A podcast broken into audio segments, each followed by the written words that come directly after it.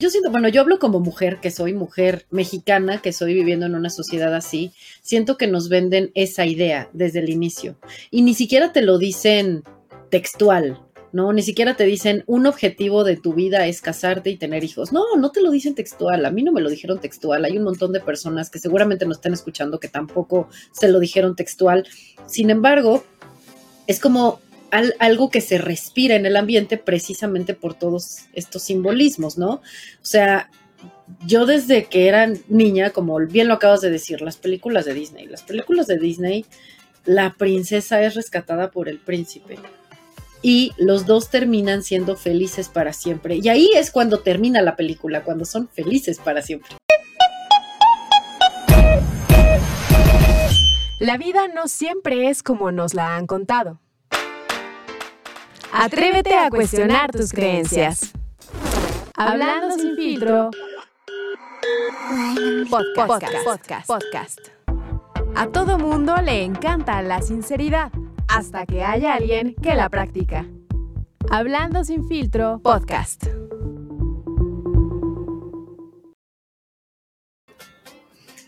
Bienvenidos a un capítulo más de su podcast favorito, Hablando sin filtro. Esta semana eh, pues, estoy yo, Carlos Camacho, no me acompaña Ilse Vallejo, pero tenemos una invitada que pues ya es casi parte de este programa porque hemos grabado, es, la invitada que más podcast ha, ha, tenido con nosotros y es casi casi parte del elenco también. Mi queridísima Andrea Mondragón, aplausos. ¿Cómo estás, Andy? No, pues excelente. Gracias, gracias por la invitación. Muchas gracias por la invitación. Ya saben que a mí me encanta, me encanta estar acá debatiendo ideas, cuestionando creencias y viendo qué onda con todos y cada uno de nosotros. Yo feliz de estar acá. Muchas gracias por la invitación nuevamente. Y sí, ya llevamos varios, ¿no? Fíjate que ya perdí la cuenta de cuántos hemos estado acá. Pues como en unos seis o siete, ni me acuerdo. Sí, ya son varios, por lo menos capítulos. Por lo menos cinco. Pero hemos evolucionado, ¿no? En este proceso. Y la verdad es que esta semana no podíamos no grabar un capítulo. Y la verdad es que estuvimos a punto de, no tener capítulo, amigos, para esta, para esta fecha tan importante que acaba de pasar, que es el 14 de febrero. Y pues sí, hoy vamos a hablar de lo bonito que es esta celebración marquetera y, pues de, lo feliz que es justamente vivir eh, enamorados, ¿no? Para siempre, mi queridísima Andrea. ¿Cómo ves? Es correcto, ¿no? el 14 de... febrero que es como un hito, ¿no? No, es que es que es una cosa eh, espectacular, tanta mercadotecnia y tanto no sé, o sea, es una fiesta alrededor de todo, ¿no? Y la gente todo el tiempo está festejando el 14 de febrero y es una festividad bastante importante y fíjate, es muy curioso que sea el Día del Amor y la Amistad, pero no es cierto, termina siendo más el Día del Amor y el amor romántico, ¿no? Ni siquiera todo el tipo de amor, no, no, no, el amor romántico, ¿no? Sí, yo, yo creo que, eh, o sea, como, como hemos ah, hablado de este tema, es que el 14 de febrero eh, el amor no es felicidad para siempre, ¿no? Y generalmente creo que esta fecha en particular y las películas de Disney, yo creo que nos pues estaban muy enfocadas a pues esta idea romántica, este pensamiento mágico de venderlos de idea de que es una celebración en donde los enamorados y los regalos y, los corazoncitos y Cupido y etcétera. Y, pues es padre, ¿no? O sea, creo que yo he aprendido un par de cosas en este tiempo, Andrea. Este, antes me peleaba, ¿no? El primer capítulo, te compartí hace un rato, el primer capítulo de este podcast, justamente hablábamos de que hemos sobrevalorado el amor romántico, ¿no? Ilse y yo estábamos eh, pues, pues con esta decepción de, de, todo lo que implicaba el amor y demás, y ya no creíamos, etcétera. Pero, pero yo creo que he aprendido que, que también la parte de los simbolismos, pues a veces es importante, ¿no? Y a veces dicen algo, pero creo que lo más importante que tendríamos que entender es que eso es solamente simbolismos, ¿no? O sea, que, el verdadero amor, verdaderamente hay que trabajar muchísimo y que pues no es esta idea que nos han vendido de que es tan feliz siempre. De hecho, pues tú y yo ya pasamos por, por un matrimonio, ya sabemos lo que implica el cohabitar, el que implica ponerte de acuerdo, el que implica llegar a casa y que no te sientas tan cómodo con la pareja, el que tengas problemas hasta porque eh, no les lavaron los trastes, el que no se pudieron poner de acuerdo en qué van a comer hoy o si van a ir o no a ver a la familia o algún compromiso, etcétera, ¿no? Entonces, ¿qué opinas de todo esto? O sea, ¿por, qué, por qué seguimos viviendo y creyendo en todos estos simbolismos? Es, es, una gran, gran pregunta. Es algo que yo también me he preguntado, ¿no? Eh, y también lo hemos platicado mucho acá en este espacio. Nosotros, eh, particularmente, yo siento, bueno, yo hablo como mujer, que soy mujer mexicana, que soy viviendo en una sociedad así, siento que nos venden esa idea desde el inicio. Y ni siquiera te lo dicen textual, ¿no? Ni siquiera te dicen un objetivo de tu vida es casarte y tener hijos. No, no te lo dicen textual. A mí no me lo dijeron textual. Hay un montón de personas que seguramente nos están escuchando que tampoco se lo dijeron textual. Sin embargo, es como algo que se respira en el ambiente precisamente por todos estos simbolismos, ¿no? O sea, yo desde que era niña, como bien lo acabas de decir, las películas de Disney, las películas de Disney, la princesa es rescatada por el príncipe y los dos terminan siendo felices para siempre. Y ahí es cuando termina la película, cuando son felices para siempre, ¿sabes? Y luego, por ejemplo, actualmente, y no necesariamente películas de Disney, ¿cuántas películas has visto que no tengan amor romántico de por medio? ¿Cuántas películas has visto en donde él o la protagonista terminan solas o solos y felices? No existe. Siempre debe de haber amor romántico de por medio. Entonces es una idea que se respira, es una idea común, eso es una creencia comunitaria que así tiene que ser. Y yo que ya estuve, como bien lo dijiste, en una relación de pareja, en un matrimonio, la verdad es que no es así. No es magia, o sea, no es felices para siempre, no es te casas y ya eres feliz para siempre, para nada. O sea, el matrimonio es el principio de la historia, de hecho.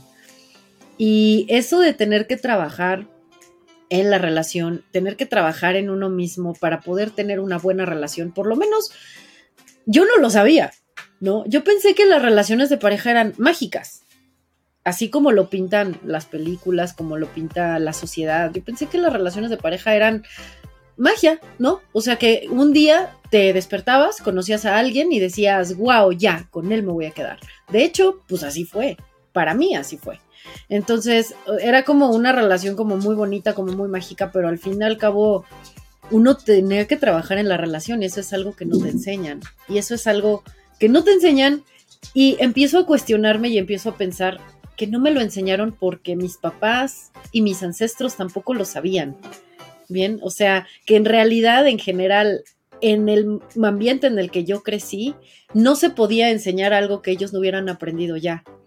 Entonces, ¿qué pasa? Pues te sumerges en la cultura, te sumerges en el, en el ámbito, te sumerges en, en la sociedad y dices, pues es que es algo que se respira y es algo con la idea con la que creces, simplemente. Y creo que el 14 de febrero es parte de eso. O sea, yo me acuerdo estar en la primaria y era literal una fiesta cañona porque ah, cualquier persona aprovechaba y decía, bueno, es 14 de febrero, ya le voy a decir a fulanita de tal que sea mi novia. Ah, porque en ese momento los hombres se tenían que aventar para decirle a, la chica, oye, este, ¿quieres ser mi novia? No. Y, y obviamente, por ejemplo, los de sexto de primaria vendían rosas los de sexo de primaria vendían rosas y era como parte para juntar para su fiesta de graduación porque vendían rosas, ¿no? Los de sexto y los de tercero secundaria, creo, y, los de prepa también vendían rosas. Entonces era como toda una fiesta alrededor del amor romántico y, y en realidad no, no, o sea, te dejabas ir, ¿no?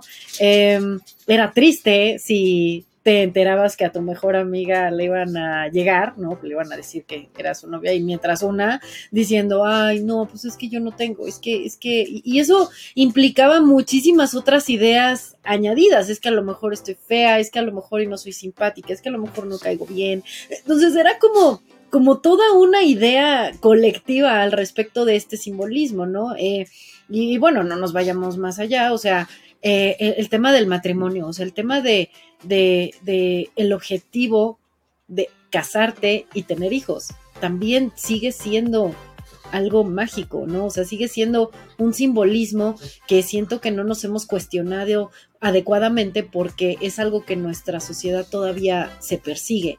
O sea, yo me acuerdo que recién divorciada, yo, para mí una etiqueta que me costó mucho trabajo quitarme fue precisamente esta de, es que Andrea está divorciada.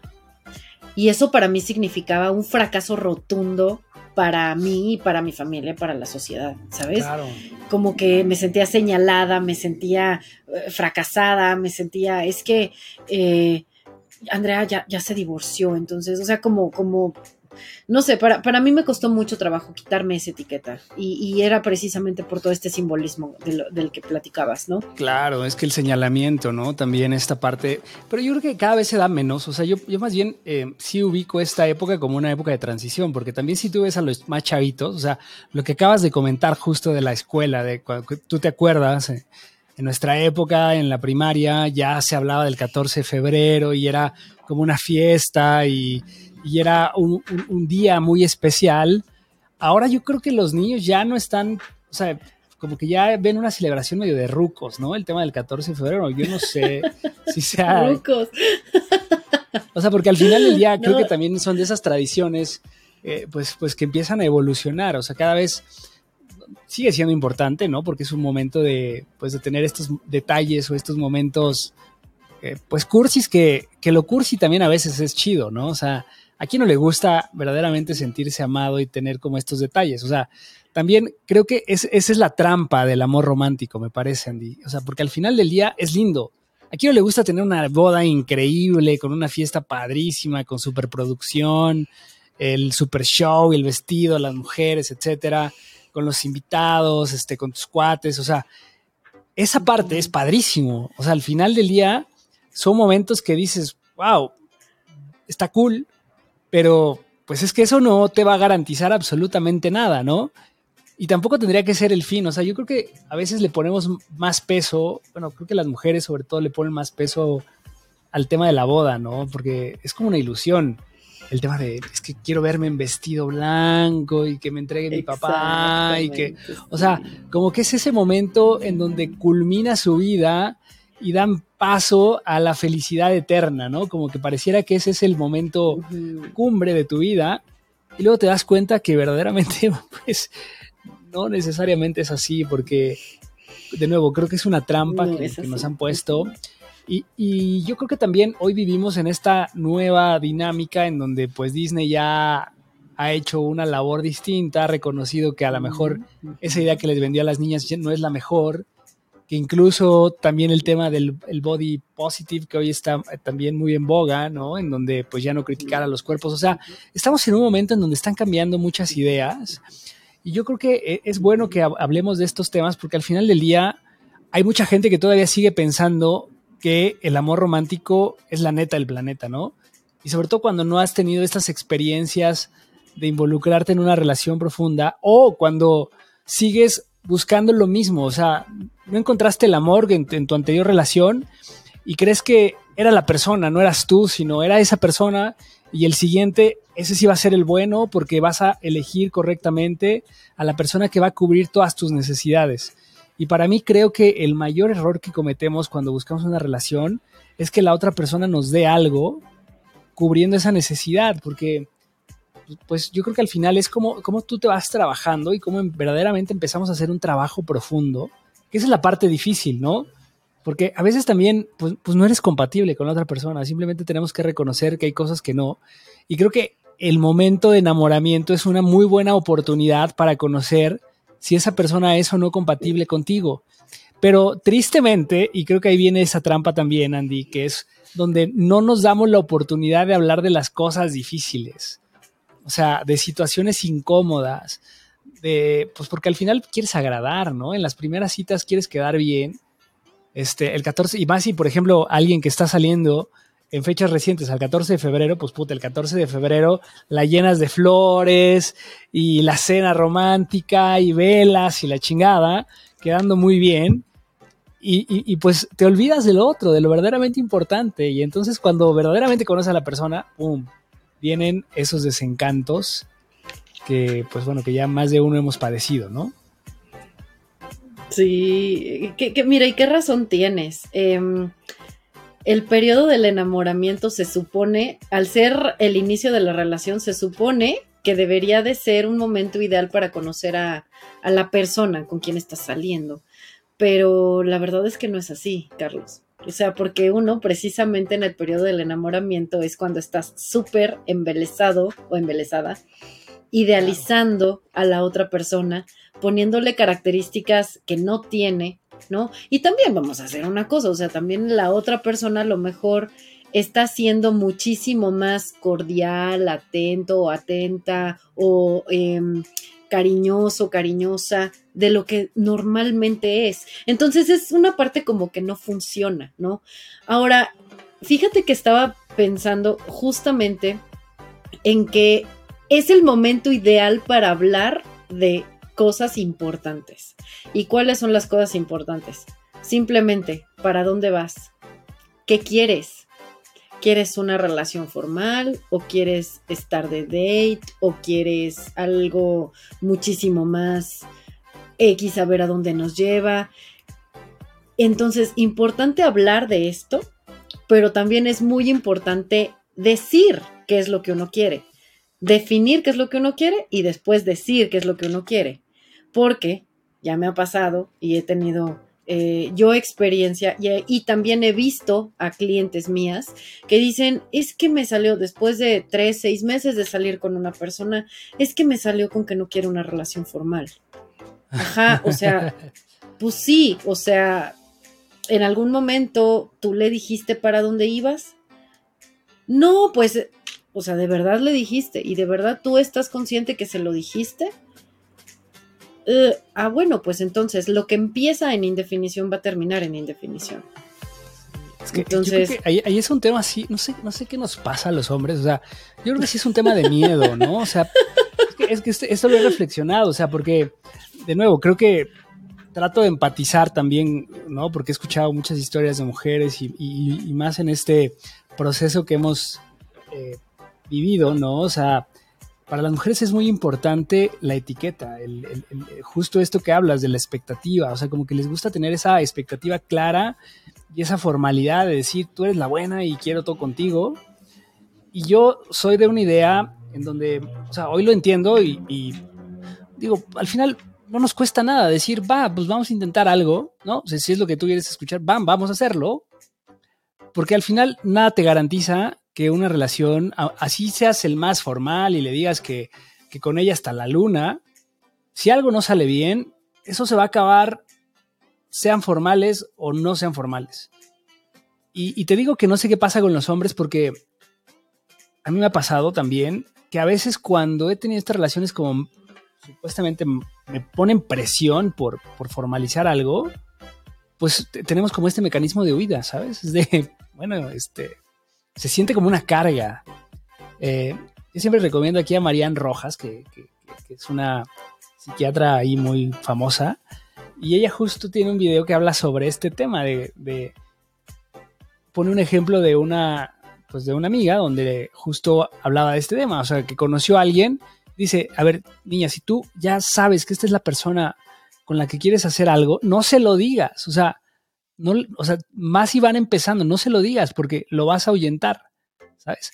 O sea, porque el hombre como que funciona, no sé por qué tenemos este mecanismo, la verdad creo que es un tema ahí mental de, no, no, sabría explicártelo a ciencia cierta, pero creo que sí hay un tema ahí que, que se activa un mecanismo de huida, deberíamos hablar con un neurocientífico, algo que nos explique esta, este, este tema, ¿no? Estas diferencias en el cerebro. Del mecanismo de, huida, de ya no quiero estar.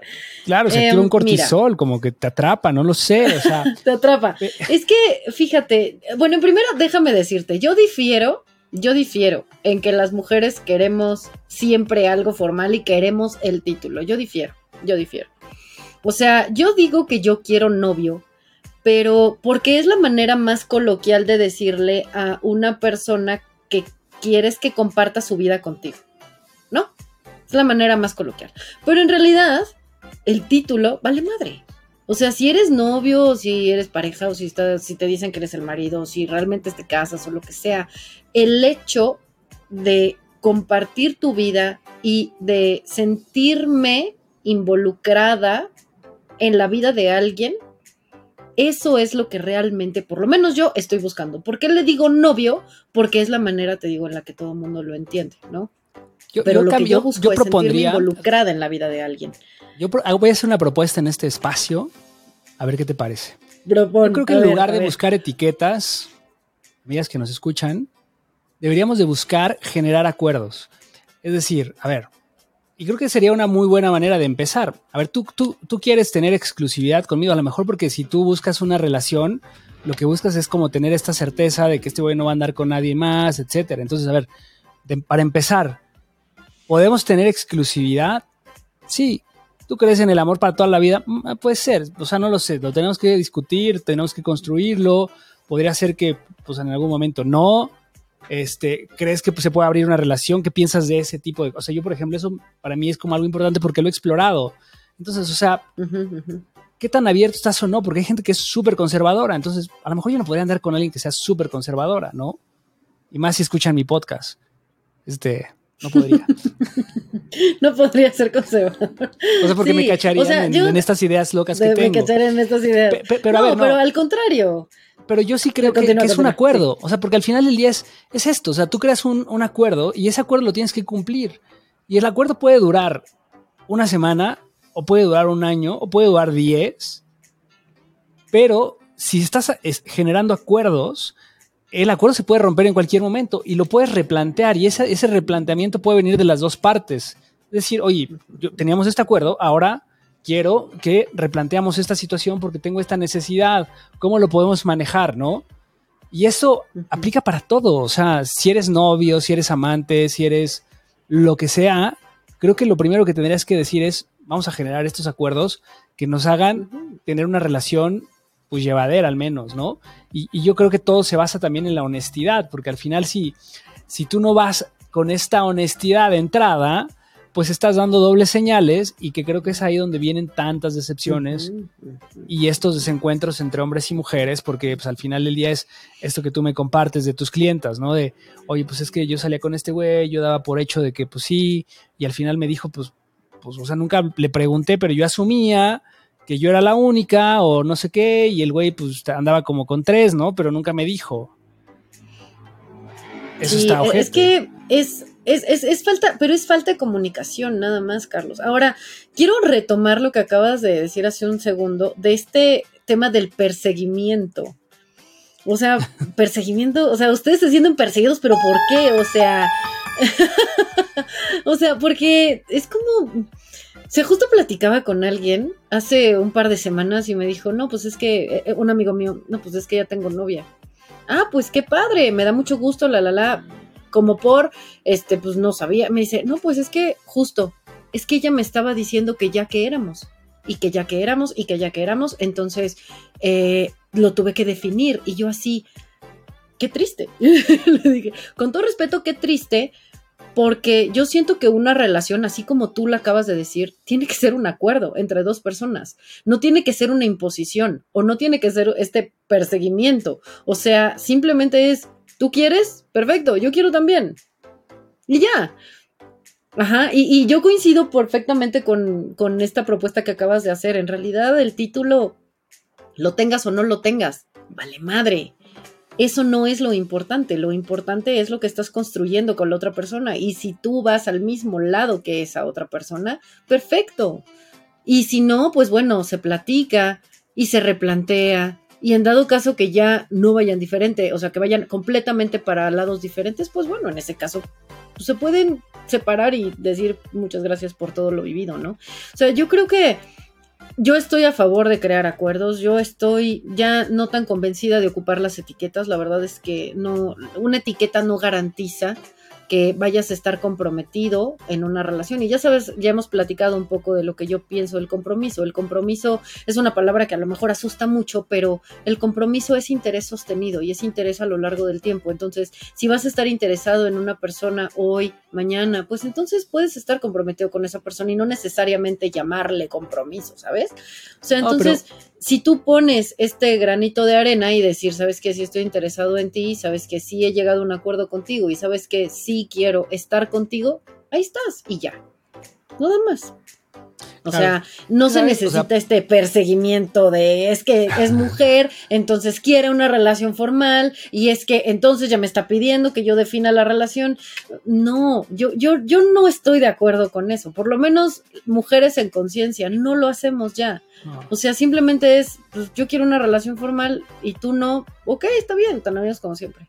Claro, y, sabes también, a lo mejor el problema también con los hombres es que eh, nos cuesta más trabajo a lo mejor expresar estas emociones o esto, incluso lo que quieres, ¿no? O sea, hablar a veces es difícil para el hombre, eh, este, pero para mí creo que, es muy importante el tema de, platicar, de decir qué es lo que tú esperas de esta relación, en dónde estás parado. Y fíjate que yo, la verdad es que también es algo como nuevo, o sea, porque lo que tú acabas de decir hace un rato de, creo que por, por qué buscamos las etiquetas, es porque creemos que esas etiquetas ya vienen con un, con un, este, con un cúmulo de situaciones estándar, ¿no?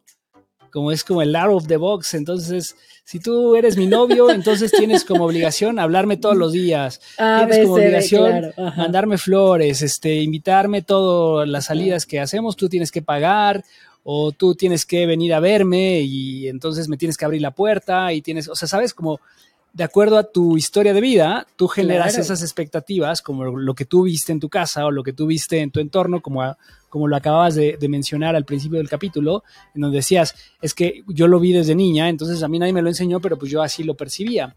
Entonces creo que, lo que pasa con, con, estas etiquetas es que creemos que ya vienen implícitas un montón de situaciones.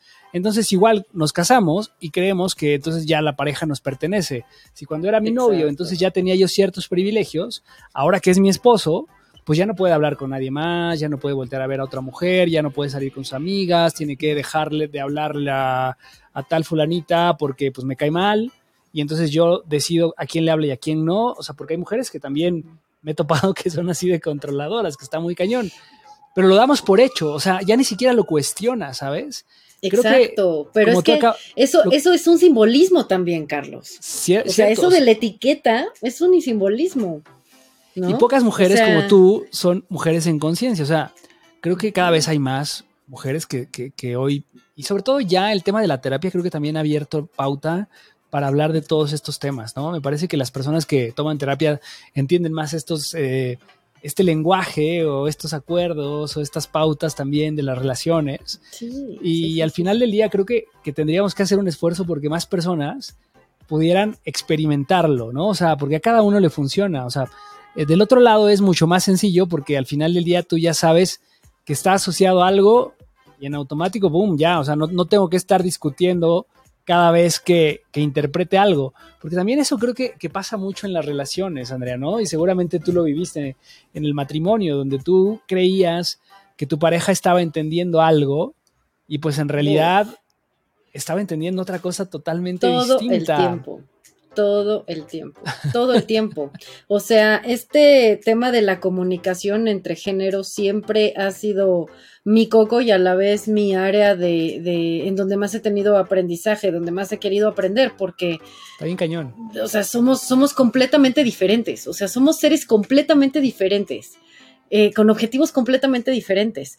Y todo mundo basamos lo que estamos percibiendo del mundo exterior de acuerdo a lo que está acá en el mundo interior. Y si el mundo interior es completamente diferente, vamos a percibir cosas completamente diferentes.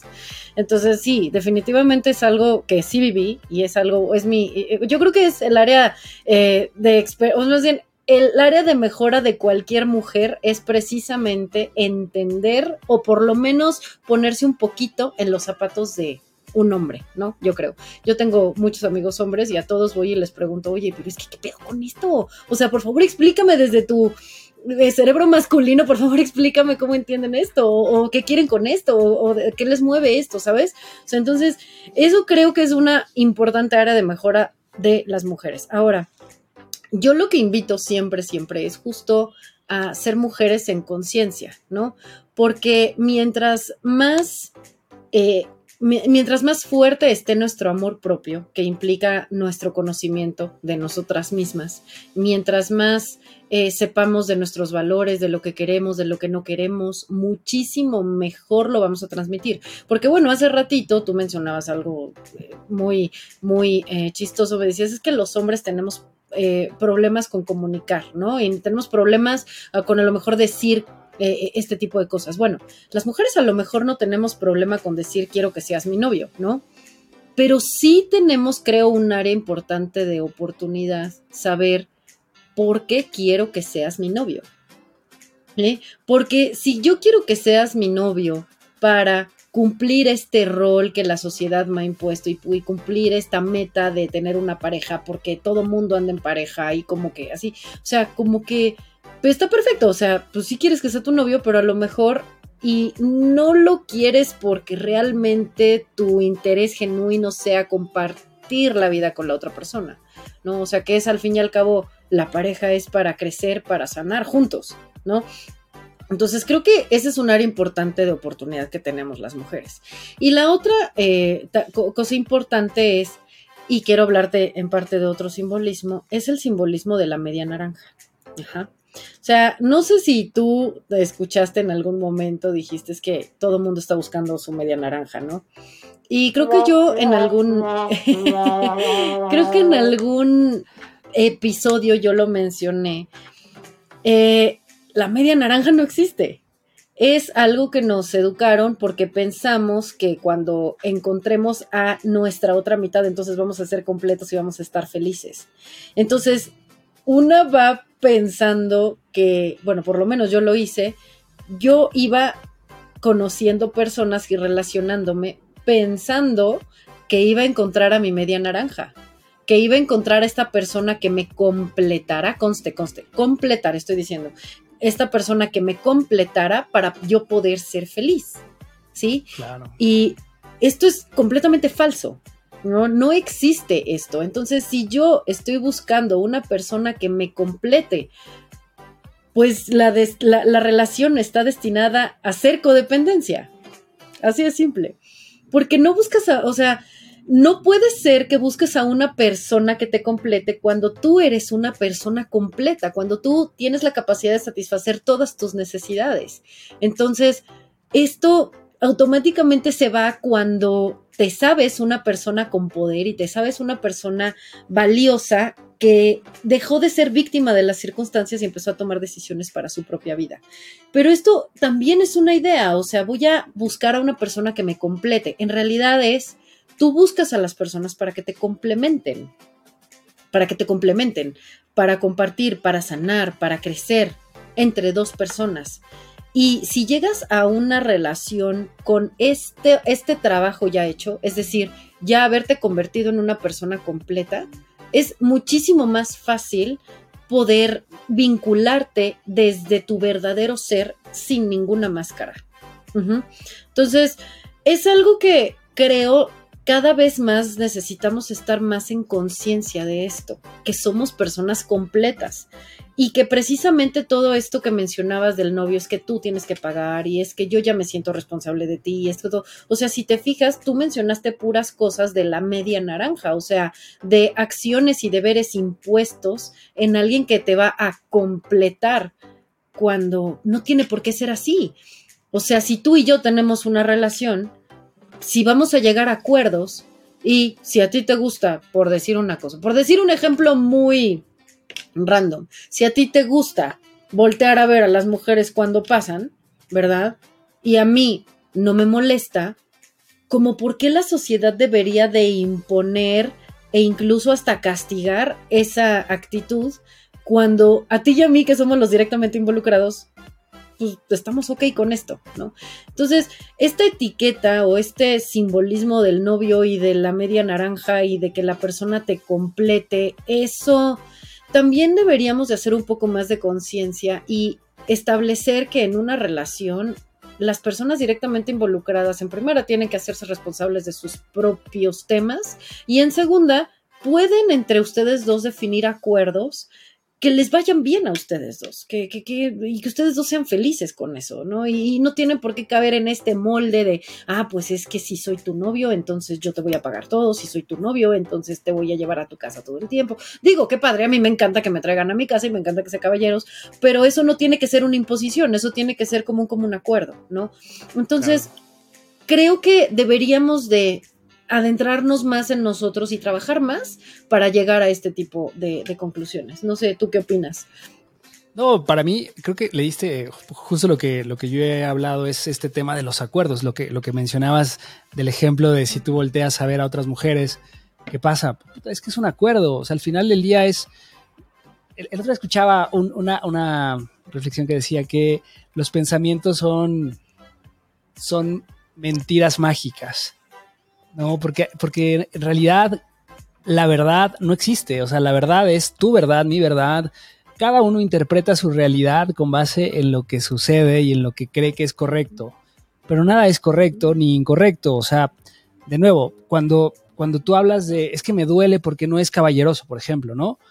O es que me toma como una puta porque no me invita. Yo, o sea, yo tengo que pagar. Y entonces sale con más mujeres. O sea, es que eso depende, ¿no? Porque es, la realidad que tú te estás contando. O sea, tú el problema es que tú necesitas un acuerdo distinto que no te lo está dando esa persona. Y entonces lo que duele, creo, es el engaño, ¿no? El sentirte defraudada de algo que te prometieron.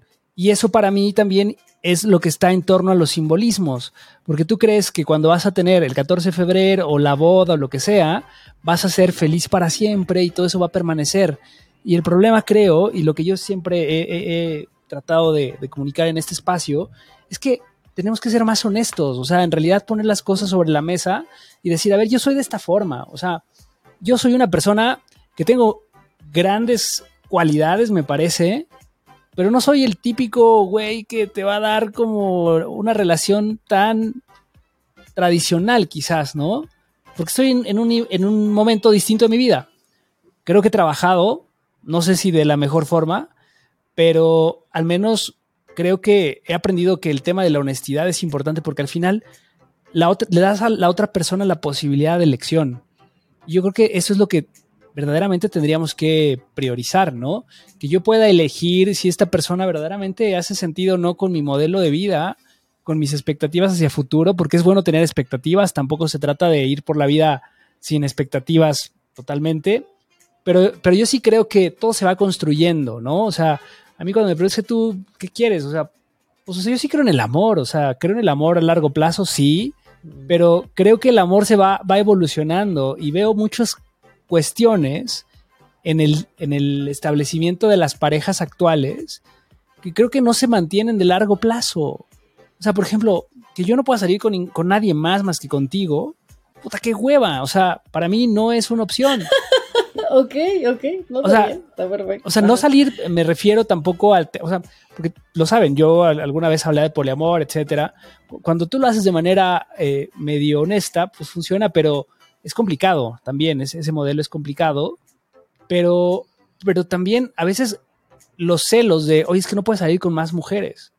Pues, ¿por qué no? O sea, si hay un acuerdo, por ejemplo, puedes salir con alguien más, pero tenemos un acuerdo de exclusividad sexual. Ok, fine.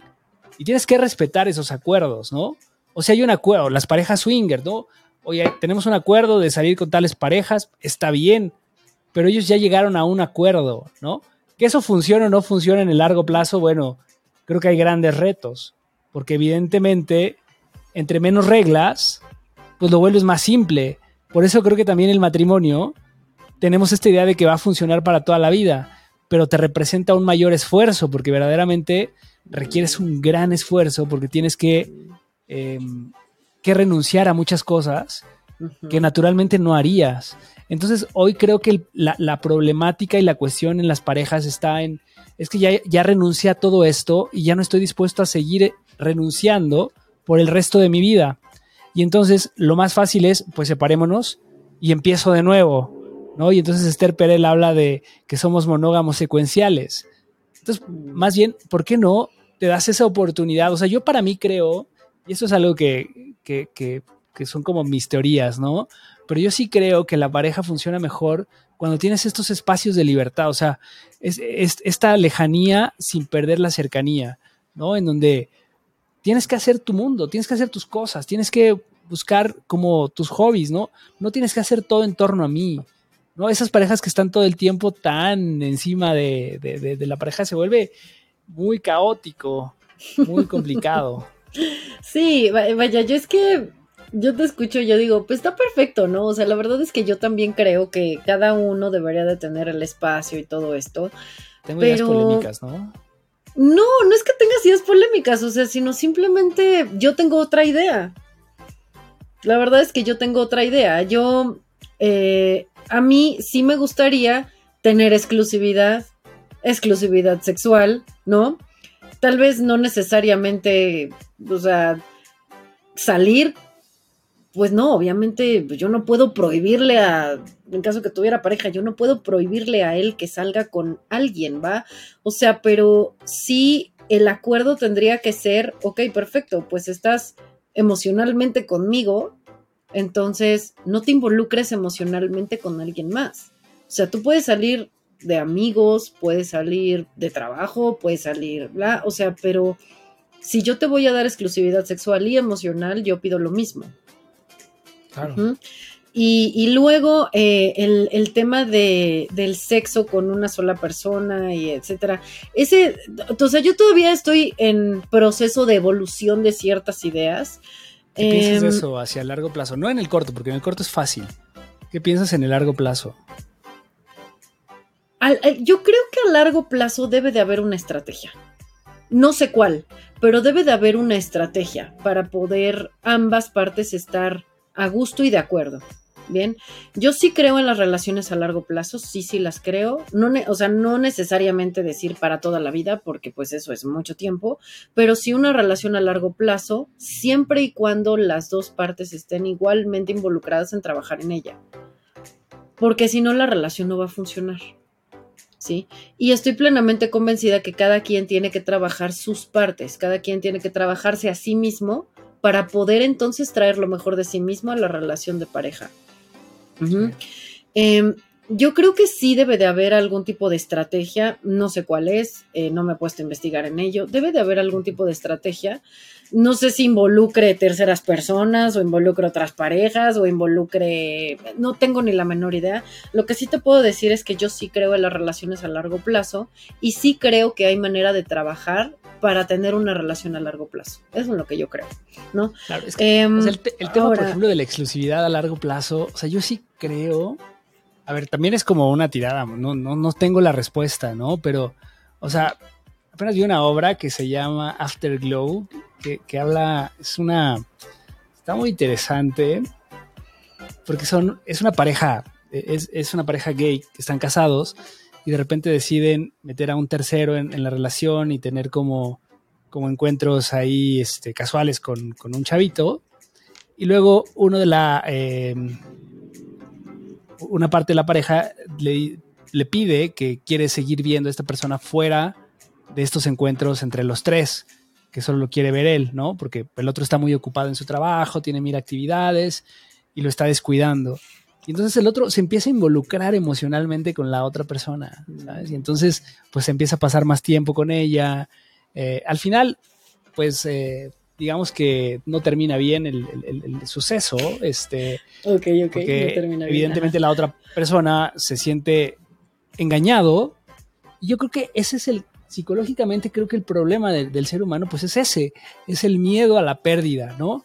Entonces, cuando tú dices, es que yo no puedo permitir que mi pareja esté con alguien más, aunque yo ya no tenga sexo con esa persona, porque ya no cogemos, eh, no puede estar con nadie más, simplemente porque, ¿qué tal que me deja? ¿No? Entonces ya no, ya no me pertenece. Mm. O sea, es como, no, no sé si es, esa es una, una teoría, ¿eh? o sea, me, me parece que es un tema, porque al final si tú lo ves hacia atrás, no tienes pedo, pero si lo ves hacia adelante, es en donde existe el conflicto, ¿no?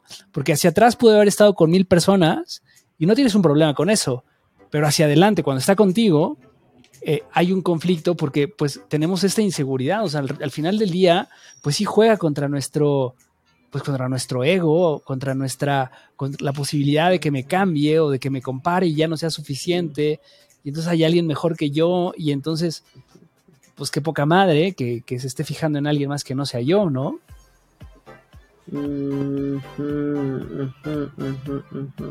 Es que creo, bueno, lo que te quería decir hace rato es, todo empieza por creer que es posible hacerlo. O sea, si tú crees que es posible tener una relación en donde hay exclusividad sexual a largo plazo, quiere decir que vas a hacer todo lo posible para lograrlo, porque es algo en lo que crees.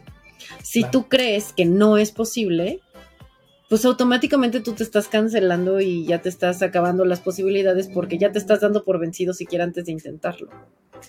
No, yo, creo en la posibilidad, pero también en la, eh, o sea, como que abrirte esas otras ideas, o sea, juega con escenarios, ¿no? O sea, en realidad, ¿qué es lo que me duele? O sea, ¿a ti qué te dolería de si tú tienes una pareja y ya llevas 15 años con esa persona? Y es increíble, hacen super equipo, tienen proyectos en común, es atento contigo. No lo sé, no tengo ni la menor idea qué me dolería, no tengo ni la menor idea. Digo, mi matrimonio duró nueve años, no tengo idea de lo que significaría tener una relación de 15 años, no tengo ni la menor idea. O sea, ya está, años. No, no, no, ni siquiera me lo puedo llegar a imaginar. O sea, que era, no, o sea, en realidad yo tengo una, yo tuve una relación de nueve años y te puedo decir que en ese plano no me dolía nada. O sea, yo, yo estaba feliz y contenta sin ningún problema. O sea, yo estaba bien. O sea, sí, sí es cierto, tenía que trabajar muchas cosas en mí porque estaba depositando muchas responsabilidades en él, sí. Eso no me di cuenta hasta después de que terminó el matrimonio, sí, sí es cierto. Pero fuera de eso yo no tenía ningún problema. O sea, yo estaba bien, yo estaba tranquila, yo estaba sin ningún problema, ¿no? O sea, y, por eso te digo que, creo es, es mucho en, en, lo que tú creas que es posible, ¿no? O sea, yo no estoy diciendo que sea fácil, porque básicamente nada es fácil.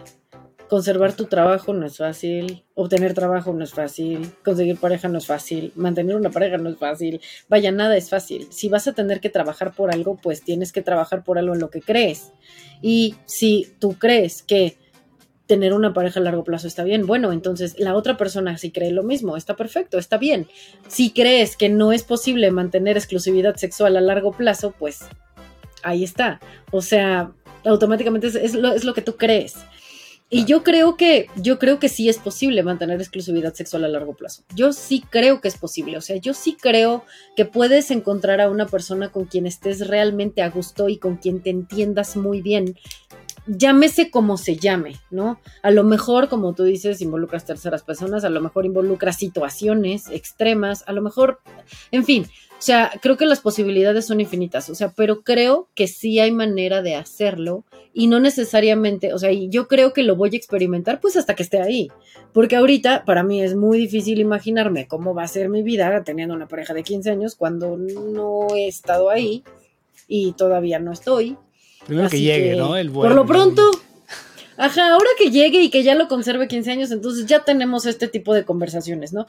Pero de que no va a ser fácil, no va a ser fácil, eso sí te lo digo, de que se va a tener que trabajar, se va a tener que trabajar, y de que se va a tener que llegar a acuerdos, se van a tener que llegar a acuerdos, eso sin lugar a duda, ¿eh?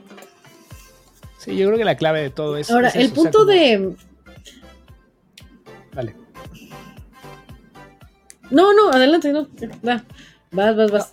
No, que la clave es todo, o sea, todo se basa en cómo te pones de acuerdo con la persona. O sea, al final del día es, ok, tenemos este acuerdo, no, sabemos, o sea, para mí es, siempre es claro tener como todo el abanico de posibilidades, porque aparte ya no es un tabú, hoy ya se habla de esto, hay parejas que lo hacen, hay especialistas dedicados a este abrir relaciones, etcétera. O sea, hoy creo que estamos en un mundo en donde está cambiando justamente la manera de relacionarnos, con el afán de experimentar nuevos modelos, nuevas experiencias, nuevas formas de amar, etcétera. Porque al final creo que pues la clave, como tú lo acabas de decir, es que cada pareja se ponga de acuerdo en lo que les funciona, ¿no? Si tú tienes este convencimiento, yo estoy seguro que se puede, 100%, o sea, y también hay maneras, o sea, al final del día, creo que cuando se presenta esa situación, lo, importante acá sería que si tu pareja tiene esta inquietud, porque a lo mejor siente que no le estás dando lo suficiente, porque a lo mejor para ti está bien coger cada tres meses y tu pareja quiere cada semana o quiere tres veces por semana. Y entonces ahí es, oye, necesito esto, hoy tenemos esto que para ti está bien, ¿cómo hacemos para cubrir mi necesidad? Y entonces ya de ti depende, oye, pues no cada tres, a lo mejor cada mes y medio, ¿no? O a lo mejor, o sea, de nuevo, siempre creo que está esta posibilidad de negociar, pero cuando tú tienes la capacidad de hablar las cosas, no como del debería, sino de pues qué tanto yo puedo aportar o no a esta necesidad, porque también no se trata simplemente de, de no validar la necesidad de la otra persona, ¿no? Porque si lo, siente, pues está ahí, que lo exprese. Es mejor que lo exprese a que lo haga a escondidas. Que también yo estoy en contra de las infidelidades porque al final del día es un engaño, ¿no? E, eso creo que es lo que más duele. La deshonestidad, el que te des cuenta de que te están engañando. O sea, a lo mejor hoy tú no estás en ese momento, pero si te encuentras una persona que te trata bien, que hace todo bien, que te hace sentir bien, y tienes, tienes cierta necesidad, pues a lo mejor lo consideras, yo no lo sé, ¿no? Pero yo creo que al final del día, en una pareja, pues todo se, pone sobre la mesa con base en las necesidades que se van viviendo en cada etapa de la relación. O sea, sería muy cabrón que si tú estás con alguien y estás en este rush del enamoramiento, pues cuando tú estás en ese momento no necesitas a nadie más porque todo el tiempo quieres estar con esa pareja. Quieres ver todo el día a esa persona, quieres que te hable todo el día, etc. Pero también tenemos que entender y por eso el, nombre de este capítulo, que el amor no es felices para siempre, porque todo eso va decayendo y entonces empieza a entrar en una meseta y ahí lo interesante es cómo nos ponemos de acuerdo cuando lleguemos a ese punto. Y creo que lo interesante también, y lo que debemos saber, si es que no lo sabían amigos, es que el enamoramiento se acaba. Y entonces, si queremos construir relaciones duraderas, eh, verdaderamente auténticas, pues se tiene que hablar desde la incomodidad, ¿no? Y entonces al final del día, estas conversaciones que resultarían a lo mejor polémicas, incómodas, eh, pues a lo mejor para alguien poco éticas, pues a lo mejor no, a lo mejor sí son importantes y qué bueno que las tengas porque también eso te permite conocer a la otra persona, ¿no? cómo piensa, cómo actúa, cómo se comporta ante ciertas situaciones y pues eso te hace definir si es la persona correcta o no, no tu media naranja, sino alguien con quien puedas coexistir y que te sume, ¿no? No que te reste, porque al final del día creo que de lo que se trata en una relación es que si yo soy mejor, te ayudo a que tú seas mejor también, ¿no? Acabas de mencionar algo bien importante que creo vale la pena resaltar. Bueno, lo dejaste ver. La relación no va a ser la misma. O sea, primero te vas a enamorar, el enamoramiento se acaba. Eh, y es muy importante mencionar esto, la otra persona va a cambiar. O sea, la otra persona va a cambiar. La otra persona forzosamente va a cambiar. Y justamente lo que te da la mm, motivación y lo que te da la oportunidad de resistir los cambios de la otra persona es precisamente eso, o sea, estar en conciencia de qué estoy sintiendo, de qué es lo que estoy pensando y cómo me está haciendo sentir los cambios de la otra persona y saberlo comunicar. De ambas partes, ¿no? Sea, la otra es un hecho que la otra persona va a cambiar y es un hecho que eh, los intereses de la otra persona también pueden llegar a cambiar. ¿Sí? O sea, ahí, como acaba de decir Carlos y yo coincido completo contigo, em, hay que empezar o hay que, que, tener en cuenta conocer a la otra persona en diferentes circunstancias y en diferentes situaciones.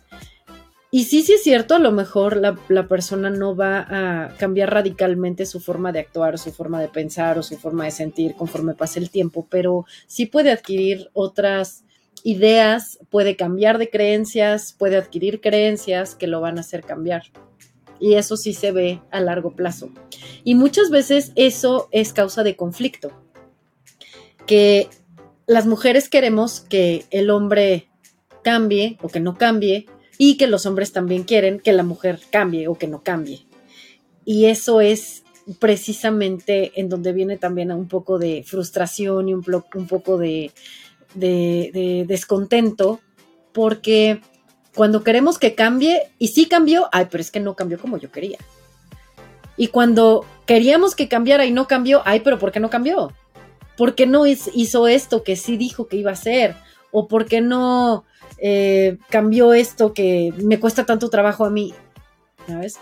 Entonces, hay que tener en cuenta eso, creo, para darse cuenta que pues, el feliz no es por siempre. La otra persona va a cambiar, forzosamente va a cambiar conforme pase el tiempo. y, de qué tan, qué tan, sí, pero de qué tan bien, es que hay algunas personas, digo, a lo mejor tú manejas poca madre los cambios. A lo mejor tú quieres cambiar a cada rato y quieres eh, experimentar cosas nuevas y quieres, está bien, o sea, así eres tú. ¿Qué pasa cuando te, ajá, porque siete, ¿qué pasa cuando te encuentras con una persona que no quiere tanto el cambio? O sea, ¿qué pasa cuando encuentras a alguien que quiere el cambio, o sea, que ve cambio y le intimida? ¿No?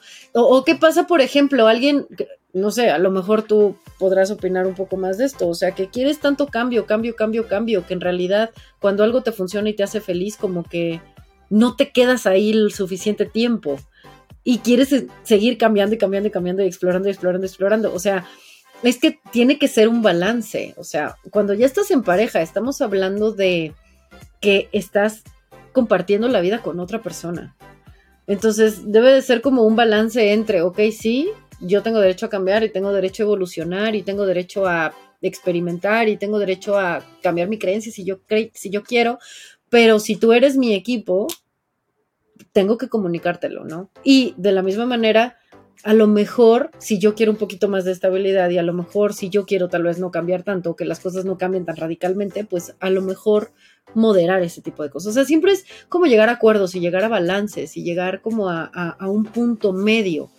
Y tú dices, pues es que qué chido que cambies. Ay, bueno, hay gente que yo he escuchado que dice, no, es que cambió, es que qué terror es que qué horror, es que yo no puedo lidiar con él porque ya cambió, porque ya es diferente, ya no es la persona con la que me casé, ya no es la persona con la que me, fui a vivir. Entonces, eso, eso, eso es un tema, ¿no? Y, creo que uno, estando en una relación que te esperan que se construya a largo plazo, debería de estar pensando en eso, que el otro, o sea, lo, lo tienes que dar por hecho, el otro va a cambiar. ¿Cómo voy a gestionar yo el cambio del otro y cómo voy a trabajar yo conmigo al momento de que el otro cambie, si es que el otro cambia, obviamente. No, eh, y esto son situaciones que se van presentando, pero, pero la persona va a cambiar. Sí. Sí, y bueno, también lo que acabas de decir es que cuando tratas de cambiar a la otra persona, o pues tampoco es como una como una buena elección, ¿no? O sea, tratar de cambiar al otro, pues no, o sea, al final Imposible. Creo, creo que sí tienes que aceptarlo. O sea, más bien, creo, que me gustó esta parte donde dices de, a veces nos cuesta a lo mejor aceptar, ¿no? Este, porque de nuevo bien Esther Perel cuenta en estos temas siempre, pero ella dice que ya no nos dejamos por porque no somos felices, sino dejas una relación porque quieres ser más feliz, ¿no? Porque siempre está la posibilidad de que hay alguien allá afuera que va a ser mejor que la persona con la que estás.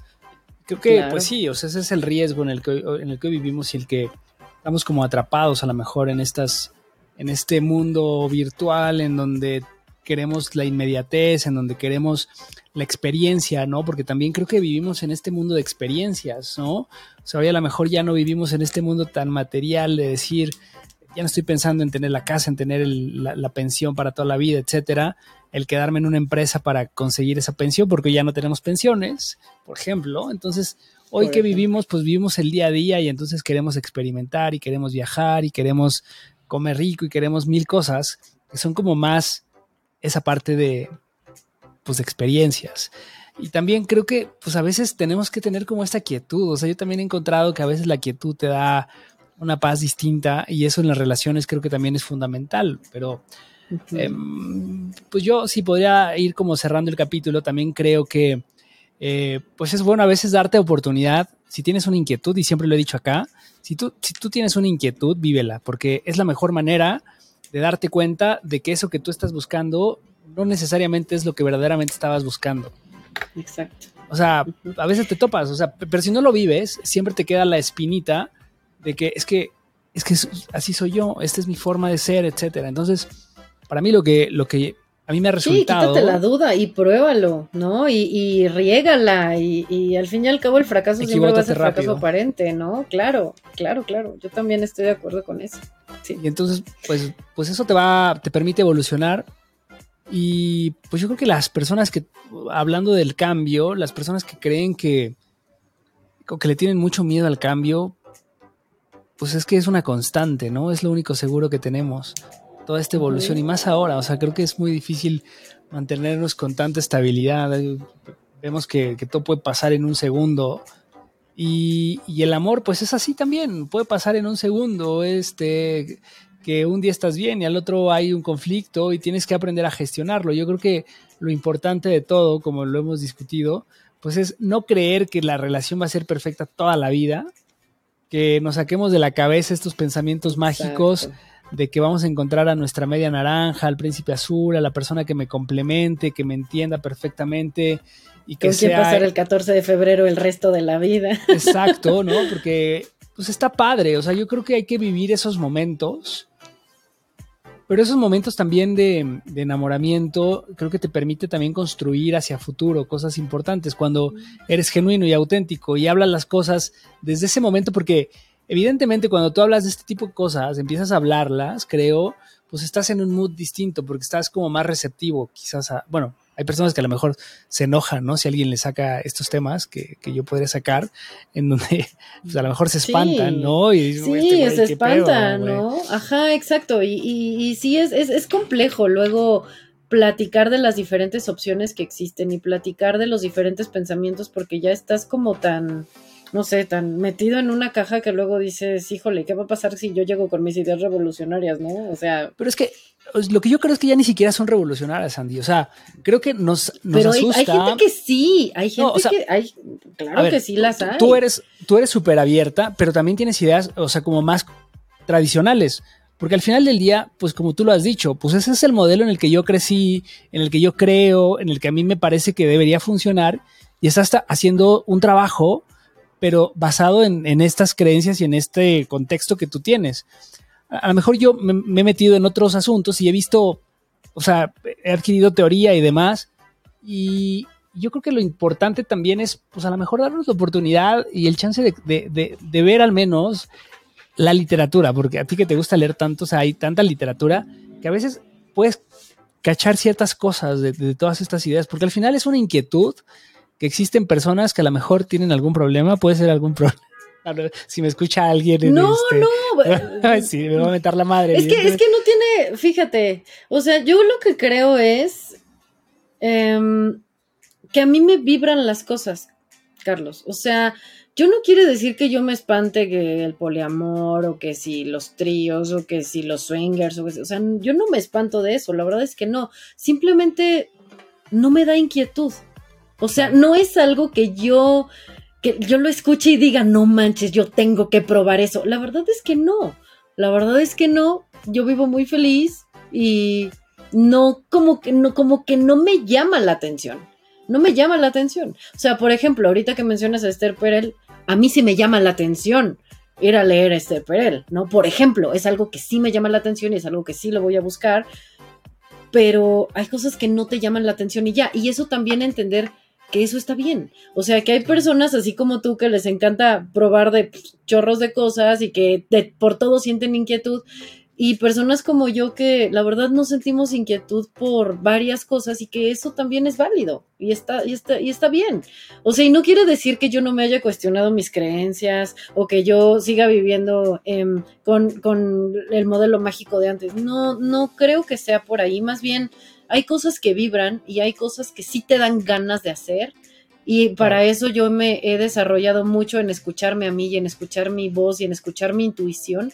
Y hay cosas que, pues, que no te vibran y que no te llaman la atención y, que así está perfecto. También. eso es clave también. O sea, al final del día tienes toda la razón. O sea, al final creo que todos tenemos como en cierto, y también es en momentos. O sea, en algún momento te, y es esto que hablaba anteriormente, ¿no? Si, si a ti tienes una inquietud, vívelo porque a partir de ahí vas a aprender y entonces puedes contrastar lo que tenías o no. Hay gente que no, o sea, que nunca lo siente y dices, yo me siento cómodo de esta forma y también es válido, ¿no? Porque al final del día es tu lenguaje de amor, tu manera de amar, tu manera de, de vincularte y eso te hace única, pero al final es de nuevo, si tú conoces a alguna persona, pues a lo mejor podrás ahí este sopesar las situaciones si es que te tiene un planteamiento de esta naturaleza. Sí, pero creo que siempre eh, para mí es, pues, y que es la frase del podcast, ¿no?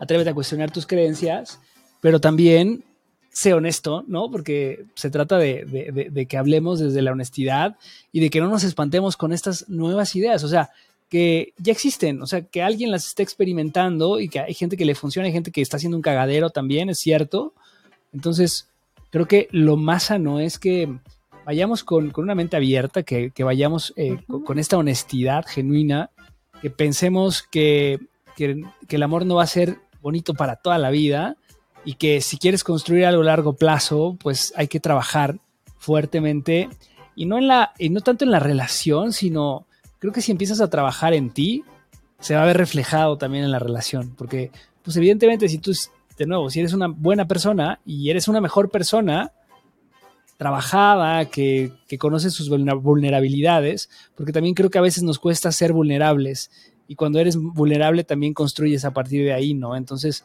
hay muchas heridas. Mm. Creo que tenemos que ser también, no hablamos de este tema, pero creo que también eso impacta mucho en la relación, ¿no? Cuando, cuando conoces las heridas de tu pareja, creo que también eso te vuelve más empático, porque entiendes de dónde viene y entiendes qué le duele y cómo, pues de alguna manera, pues también lo puedes ayudar, o no sé si ayudar, o al menos no chingar para afianzar esa herida que, trae uno cargando, ¿no? Entonces, pues bueno, mi cierre sería ese, que, que sí seamos abiertos a, tener nuevas ideas, que no pensemos que, esto va a ser así bonito para toda la vida, que los 14 de febrero son maravillosos, que la boda es el, fin último de una relación, sino que creo que, tenemos que darnos la oportunidad de, eh, pues sí, de, trabajar fuertemente, de saber que, que el enamoramiento solamente es una etapa inicial, pero que el verdadero amor pues se construye de dos y que no es un modelo único, o sea que puede haber muchas posibilidades y que trabajemos en acuerdos, ¿no? Que si la etiqueta es importante para ti, pues dale la etiqueta, pero acuerda cuáles son las reglas de juego que vamos a tener en esta relación o no se la des, o no le des la etiqueta también. O sea, y que la otra persona esté ok con que no tienen etiqueta y ya. Claro, es decir, a lo mejor puede ser un, acuerdo. claro, pues no hay etiquetas, ese es nuestro acuerdo y listo. Pero bueno, ¿cuáles son tus conclusiones, Andy?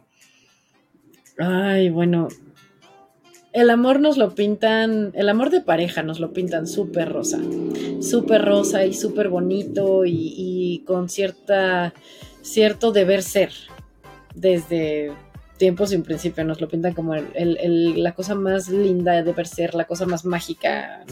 Eh, eh, es un hecho que no es así. Como bien acabas de decir, la boda no es el final feliz del cuento de hadas, es todo lo contrario, es el inicio de, de una historia, ¿no? Entonces, como tal, para mantener la historia uno tiene que trabajar, en eso coincidimos, tienes que trabajar porque pues no, nada es fácil la otra persona va a cambiar, hay que lidiar con los cambios de la otra persona, hay que lidiar con los cambios propios también.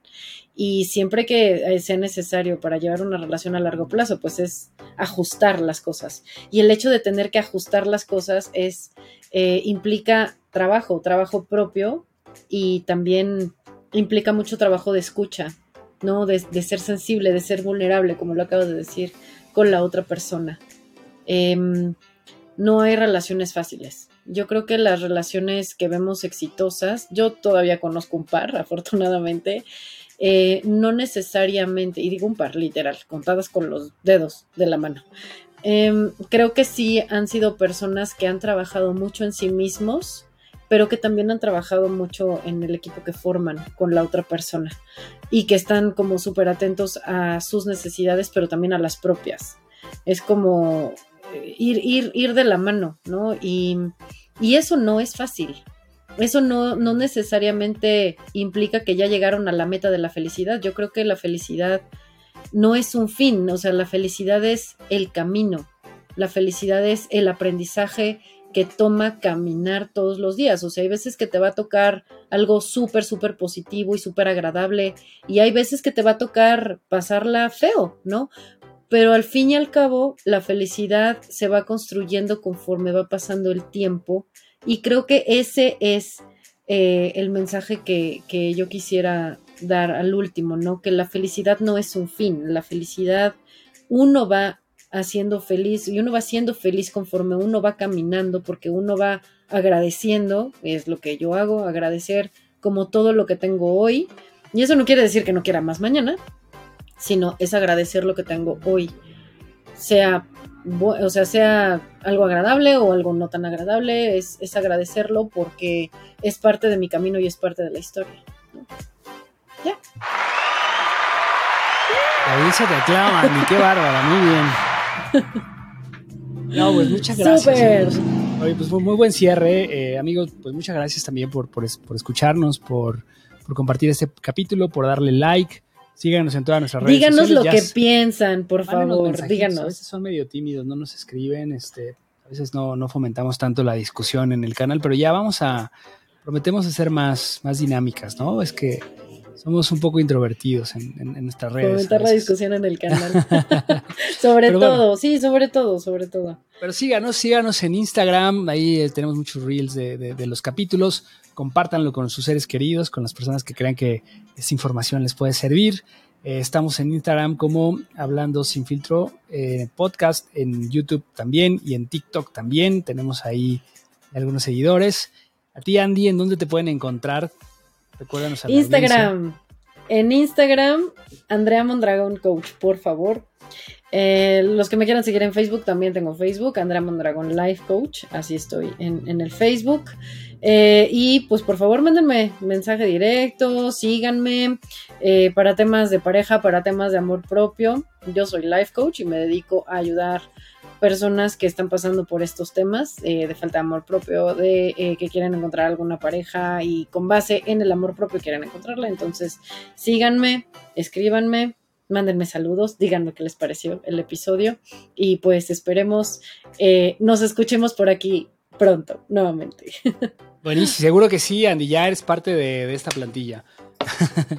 Pero bueno, amigos, Perfecto. Nos vemos, nos vemos la próxima semana. Eh, nos acompañará ya Ilse, que se fue de, de pinta, se fue de novia y así pareja ahí. que- Ella sí que tiene fue, pareja. Fue a, fue a Qué padre. hacer este, las- los preparativos previos al 14 de febrero. No, este, tuvo ahí un compromiso. La verdad es que no pudo, no pudo estar el día de hoy, pero, pero bueno, eh, les manda saludos. Y pues bueno, los queremos mucho. Nos vemos la próxima semana. Cuídense mucho. Gracias, y nos vemos. gracias, Andy.